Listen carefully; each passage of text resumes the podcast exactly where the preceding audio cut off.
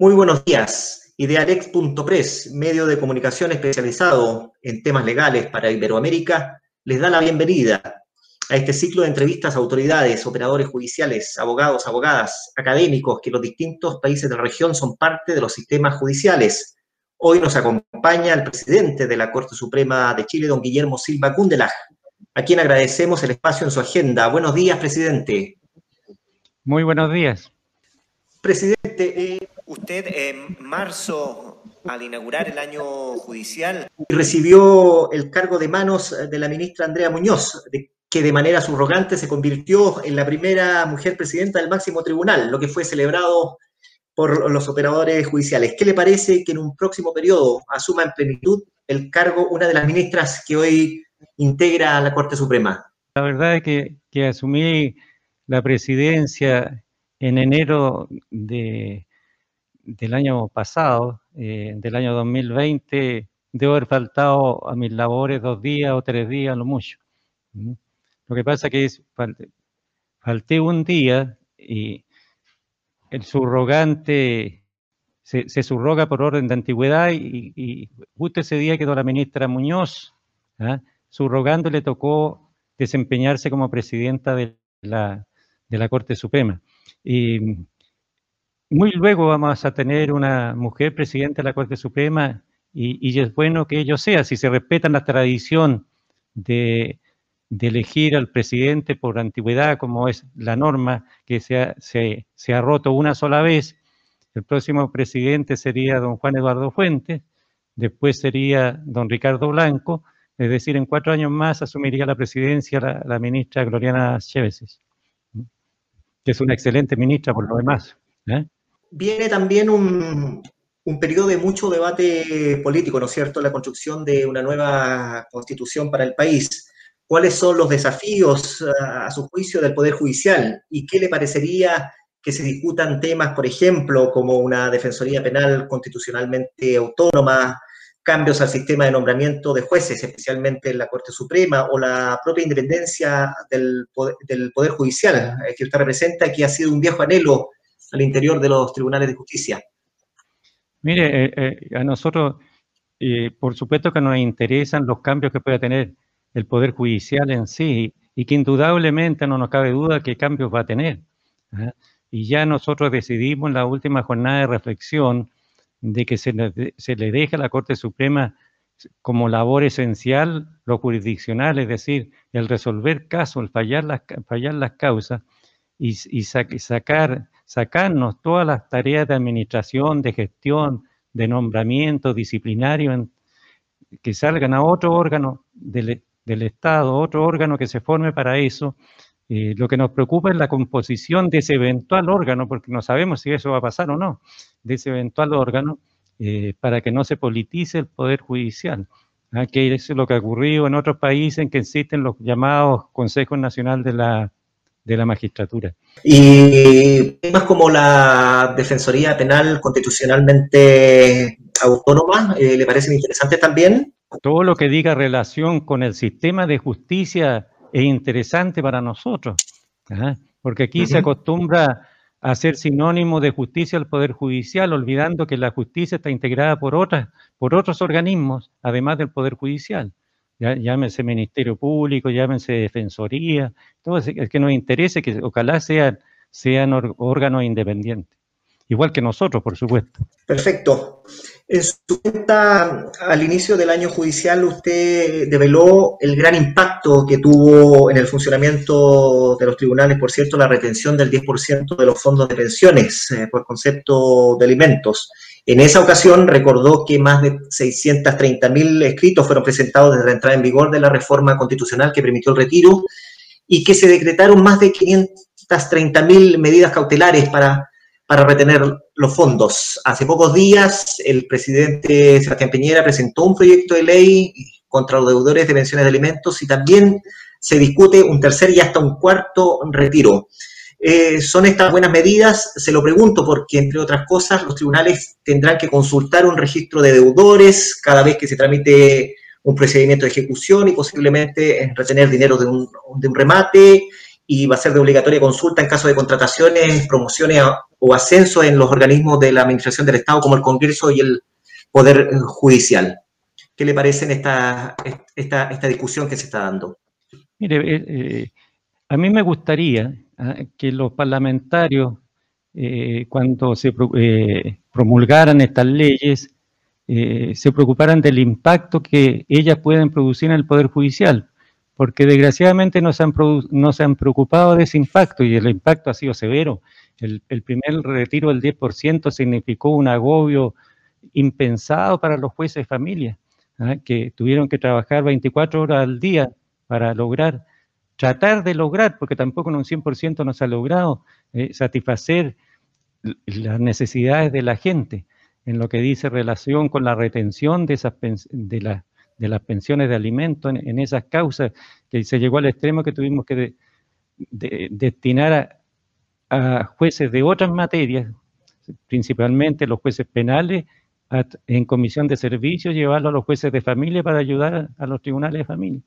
¿ah? Bueno, y después vino un segundo retiro y ahora viene un tercero. Y cada vez más trabajo, ¿ah? con el mismo presupuesto, la misma cantidad de jueces, la misma cantidad de funcionarios. Entonces nos ha sido muy difícil, pero hemos logrado salir adelante. ¿ah? Porque... entonces por... Que no, o sea, que, que, que se preocupen ¿ah? del impacto que eso puede tener en, organismos como el Poder eh, Judicial. ¿ah? yo no estoy diciendo si la medida es buena o mala, eso lo deciden ellos. Yo, yo no juzgo las decisiones de un poder de Estado independiente como el Poder Legislativo, pero cuando se adoptan medidas de ese tipo, tienen que analizarse los impactos que va a producir en los tribunales, en los tribunales, que fue un impacto, repito, eh, muy, muy severo. Pero como dicen que lo primero es lo que cuesta, que ya un segundo, tercer retiro ya los tribunales a lo mejor van a estar más preparados, más acostumbrados y a lo mejor van a tener que trabajar no 24 horas, sino 30 horas al día. Bueno, lo haremos. Perfecto, sí. Eh, usted habló de los, de los jueces de familia. Eh, justamente la magistrada de familia, Paz Pérez Ahumada, sugirió en su momento una salida más bien eh, procesal. Esto porque a su juicio el sistema de cumplimiento de estas obligaciones ha sido diseñado hoy día de un modo tal que la carga eh, de poner en movimiento el aparato estatal para conseguir el pago de las pensiones recae sobre los hombros de, las de las madres, ¿no es cierto? Mientras que el deudor solo le basta depositar una pequeña suma de dinero a veces para enervar el apremio. ¿Sería quizás mejor y más rápida una solución invertir la carga de la prueba, es decir, poner en los hombros del deudor eh, la carga de acreditar que ha pagado la pensión o ese eh, va a ser parte del debate también, ese tipo de, de, alternativas? Mire, que, desgraciadamente muchas de esas materias tienen que ser eh, objeto de cambios legislativos y que no nos han hecho. ¿ah? Se están estudios, se, se, están barajando la posibilidad de, de, cambiar la legislación en materia de familia y hacer lo que usted está, está diciendo. Pero generalmente eh, los cambios legislativos demoran ¿ah? y, alargan la solución de los problemas. Perfecto. Lo quiero llevar a otro tema, presidente. Usted es abogado de la Universidad de Concepción, ¿no es cierto? También ha ejercido en eh, distintos tribunales eh, de la región del Biobío, en Los Ángeles, ocupó en 1974 el cargo de juez de letras de Murchén, además de ejercer como ministro de la Corte de Apelaciones de Concepción. Eh, ¿Le preocupa cómo hasta aquí se ha tratado el conflicto indígena en la llamada macrozona sur, sur del país? Eh, ¿Cómo el Poder Judicial visualiza este problema? Bueno, como, como un, un, problema grave, como un problema serio, es un problema que se arrastra desde largo tiempo y que ahora está haciendo crisis. ¿ah? Y si no hay una solución pronta, una solución rápida, se va a seguir agravando y quizás a qué nos puede conducir. Entonces, como poder judicial, indudablemente es, un problema que, nos interesa. Yo acabo de decirlo y, y, se dijo en la reunión que hace poco tuvimos con el presidente de la República, con el presidente del Senado, el presidente del Consejo de Defensa del Estado, el presidente de la Cámara de Diputados, con el, Contralor, eh, de que si ha alcanzado tal, tal entidad este problema porque todos tenemos culpa en ello, unos más que otros, por supuesto. Así que, ¿cómo no nos va a preocupar ese, ese problema? Por supuesto que nos preocupa, sobre todo si, si ese problema lleva a la comisión de delitos y de delitos graves. Perfecto. ¿El, Poder Judicial cree que puede hacer eh, un poco más, así como el resto de los, de los poderes del Estado en esta materia? Sí, eh, es que lo, he dicho yo y se lo dije hace, hace poco, la gente confunde la justicia con el Poder Judicial. ¿ah? Y, no es una misma cosa, aun cuando el Poder Judicial, por supuesto que forma parte del, del sistema de justicia, y lo repito una vez más, cada vez que se han cometido delitos serios en esa zona y se han individualizado a los culpables, a los responsables de ello y se han puesto a disposición de los tribunales, han sido castigados y han sido castigados severamente. Lo que acontece es que muchos de esos delitos han quedado en la impunidad porque no se ha logrado descubrir a los culpables. Lo quiero llevar eh, también, presidente, a un tema que se está dando que hablar en las últimas horas, como, y quiero preguntarle directamente qué le parece que internos, a propósito de Mauricio Hernández Norambuena, que cumplen condena en las cárceles chilenas, puedan dar entrevista a los medios de comunicación. Pero se lo pregunto porque independiente del contenido de la entrevista y, bueno, toda la discusión política que ha generado y la apertura de un sumario por parte de Gendarmería, una de las grandes reformas pendientes, y usted también lo tocó en su discurso del año judicial, del inicio del año judicial, una de las cosas pendientes en materia penal es la instalación de los jueces de ejecución de penas. Sí, eh, eh, no, no, no existen, es, es una, también es, un, es una materia antigua, es una inquietud antigua, no solo del Poder Judicial. ¿ah? Eh, cuando, cuando yo fui propuesto para integrar la Corte Suprema y tuve que ir al Senado, una de las preguntas que se me hizo que me hizo uno de los senadores, qué pensaba yo sobre los tribunales de ejecución de pena y dije que era una materia pendiente. Le estoy hablando del año 2008, ¿ah? es decir, ya hace prácticamente 13 años atrás. Era una materia pendiente que ojalá que se establecieran y que se establecieran luego. Bueno, estamos en lo mismo, estamos en lo mismo, no hay tribunal de ejecución de pena. ¿ah? Bueno, ¿qué es lo que pasa? Eh, y esa, es, eso tiene que lograrse y tiene que destinarse los presupuestos para eso. Eh, hay, que, para, para, destinar presupuestos tienen que establecer prioridades. ¿ah? Bien, ¿qué es lo que pasa con, con este señor? Él está condenado y está rematado por los tribunales. El condenado por los tribunales pasa a, adquirir la condición de rematado, deja de, depender de nosotros. ¿ah? Él está sujeto a las normas y los reglamentos de Gendarmería de, Chile. ¿ah? Yo no sé la forma en que se le logró entrevistar, si hubo autorización para hacerlo o no hubo, pero más allá de eso no lo sé. ¿Lo considera un hecho grave de todas maneras eh, el que, digamos, interno, independiente de que sea Mauricio Hernández eh, que cumple en condena, eh, puedan dar entrevista a medios de comunicación? ¿O es parte de la libertad de expresión, como han dicho? es, no conozco una regla que impida que, que, den entrevistas a los reos rematados, ¿ah? las personas que están cumpliendo condena en, en los penales. Eh, a lo mejor la hay, pero si existe alguna norma en ese sentido, eh, la desconozco.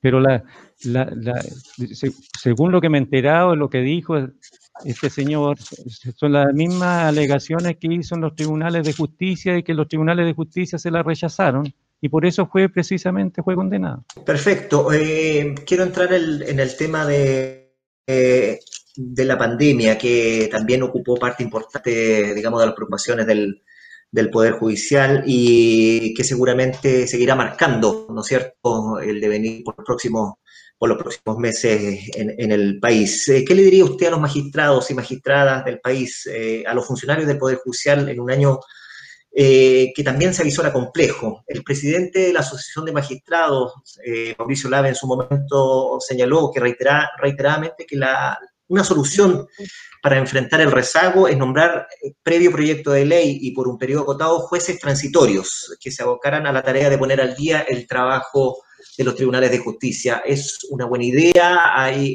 otras en carpeta, presidente? lo que dijo el señor presidente de la Asociación Nacional de Magistrados eh, es cierto, pero esa es una inquietud de la, de la Corte Suprema.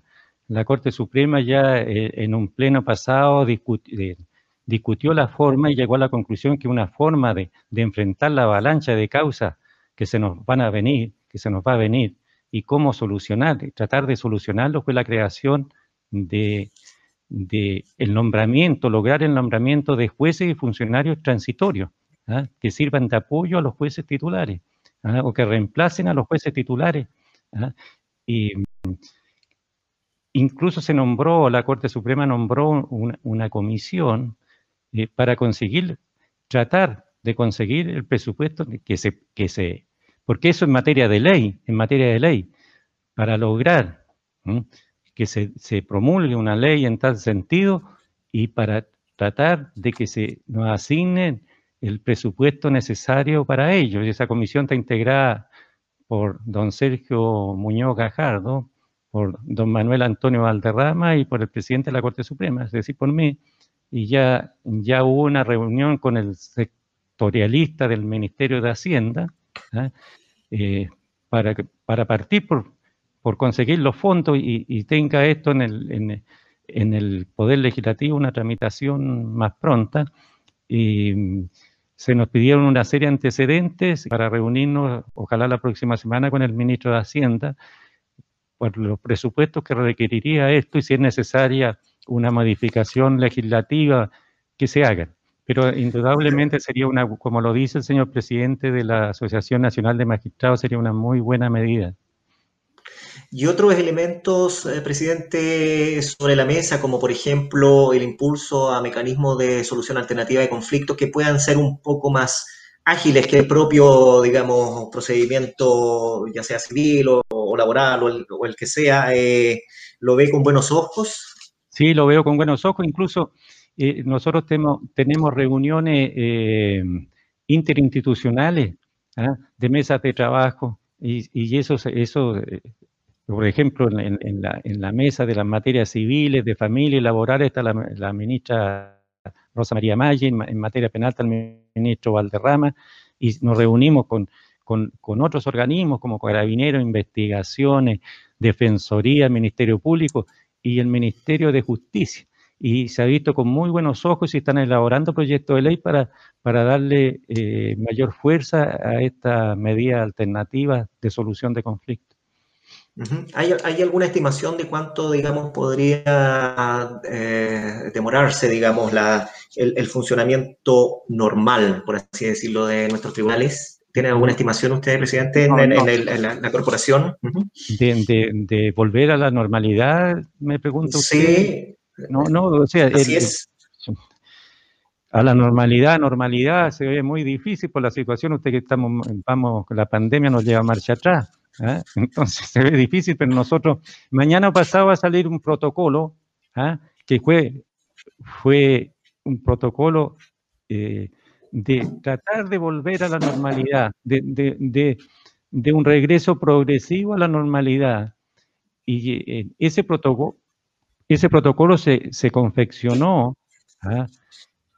entre nosotros, la Corporación Administrativa del Poder Judicial y todas las asociaciones gremiales, es decir, la de magistrados, consejeros técnicos, administradores, y se participaron todos los estamentos y asociaciones gremiales.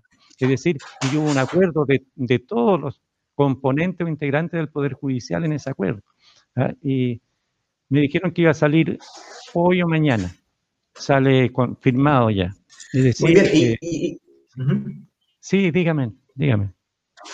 Sí, le iba a preguntar que eh, en este mismo tema, digamos, y, teniendo en consideración lo que ha pasado, ¿no es cierto?, el año pasado y lo que está por venir, le quería preguntar si estaba preparado el Poder Judicial a su juicio para la digitalización definitiva de la de los trámites judiciales, de distintos actos procesales. Se lo pregunto porque hoy, por ejemplo, eh, no le quiero poner nombre, pero están de moda las, notificaciones a propósito de la integridad de este trámite para con el diputado comunista don Hugo Gutiérrez e incluso hace algunos meses el director del Centro de Estudios de Justicia de las Américas, don Jaime Arellano, propuso eh, que los, eh, ha propuesto para trámites que no se necesiten que no necesiten una discusión jurídica de fondo, que puedan hacerse de manera de apoyo con la tecnología. Eh, cuán preparado está el Poder Judicial para dar ese paso o, viene, digamos, o falta mucho aún. No, el Poder Judicial está preparado para eso. Si nosotros tenemos la ley de tramitación electrónica ya desde el año 2015 ¿ah? y, casi todos los trámites se están haciendo por vía digital en el, en el, en el Poder Judicial. ¿Ah? Eh, así que estamos perfectamente preparados para eso. ¿ah? Tenemos un avance considerable y nos sirvió mucho para este tiempo de pandemia, si no, no habríamos podido enfrentar esta pandemia si no hubiéramos estado preparados. Lo que pasa es que para llevar a cabo algunos de esos trámites se necesitan reformas legales y esas no las podemos hacer nosotros, que es lo que está pasando, por ejemplo, en los problemas que han habido en las notarías, en el conservador de bienes raíces, que la ley establece una forma de llevar a cabo determinadas actuaciones mientras no se modifica la ley y diga que se pueden hacer por medios digitales, no se pueden hacer digitalmente. Pero, pero el Poder Judicial está... No, en, eh, tuve la suerte de participar eh, el año, en septiembre del año 2019 hay dos ministros en la Corte Suprema que están encargados de todo este asunto de la tramitación electrónica y, de la tramitación digital, que son el ministro señor Muñoz y la ministra señora Chévesis. En una ocasión que se realizó uno de estos eventos de, todos los tribunales iberoamericanos, ninguno de ellos dos pudo asistir y me pidieron a mí que asistiera. Y para mi sorpresa, después de Chile, después de España, perdón, Chile es el país más avanzado en esto de tramitación electrónica y de inteligencia artificial. ¿Mm? Estamos por encima de Portugal y de, todos los grandes países latinoamericanos hasta Chile. ¿eh? Eh, incluso nos sacan de ejemplo en muchos de esos países. Presidente, y en cuanto a la, reforma civil, porque muchos en su momento dijeron que eh, la tramitación a través de la carpeta digital eh, ponía un poco el freno a, la reforma civil. ¿La reforma civil sigue siendo entonces apremiante a su juicio? La reforma procesal civil es más que apremiante. Ahí lo hemos conversado muchas veces con el señor Larraín, ministro de Justicia, y, es la tramitación digital en la sala civil de la Corte Suprema, que todavía están dando vueltas expediente en papel, grandes expedientes en papel, tomos de expediente, es solamente un paliativo ¿ah? para la sala civil. No acontece lo mismo con las materias penales, laborales y de familia, que viene todo digital. Pues, entonces yo como integré la sala civil durante 12 años de esta Corte Suprema, le puedo hablar con propiedad del, tema. O sea, la tramitación digital en, la, en materia civil ha sido un paliativo, pero no es lo ideal. Lo ideal es la reforma procesal civil, que es otra de las prioridades que existen en este, en este país en el ámbito judicial, por cierto.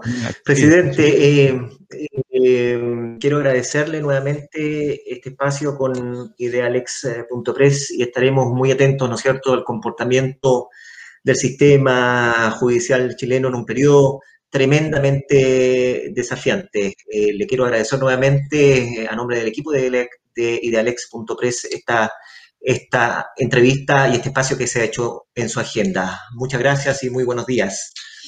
Muy buenos días. Yo, la verdad es que yo le quiero agradecer a usted porque es bueno que la gente que nos tiene tan mal evaluado conozca ¿ah? lo que hacemos y cómo nos desenvolvemos. Bueno, quedamos abiertos, quedamos abiertos, por cierto, digamos, a las actividades del Poder Judicial y le agradecemos también por su intermedio al equipo de comunicaciones que ha dado, digamos, hacer esta, esta conexión vía remota. Muchas gracias, presidente. Les recuerdo que esta entrevista estará disponible también en nuestra página web www.idealex.press y en toda nuestra plataforma de redes sociales. Nos encontramos entonces en una nueva oportunidad. Muchas gracias.